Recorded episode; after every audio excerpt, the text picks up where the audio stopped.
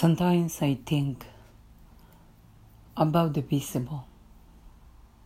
What is visible? It's not easy to find out the truth that is visible in our life. It's more about the invisible all the time. We have sometimes some feelings or emotions close enough to perceive some truth. But we are not completely sure about the meaning of that invisible emotions or invisible truth. But it's there. And in this path to discover the truth, you go alone with your questions, with your silence, with your own imagination, with your thought.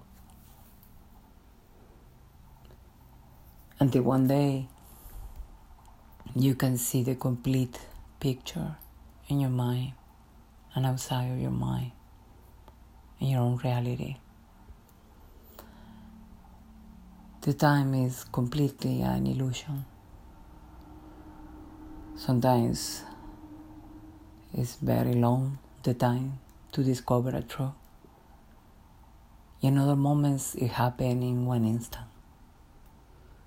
It happens suddenly, like the light that illuminates the darkness in one minute.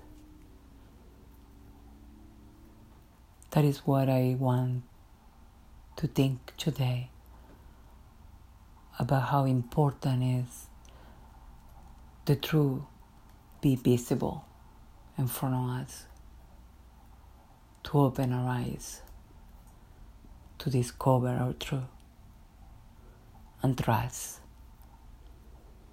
Trust in that visible truth that always was there. We feel but we never touch until we open the eyes. Think about it. Trust.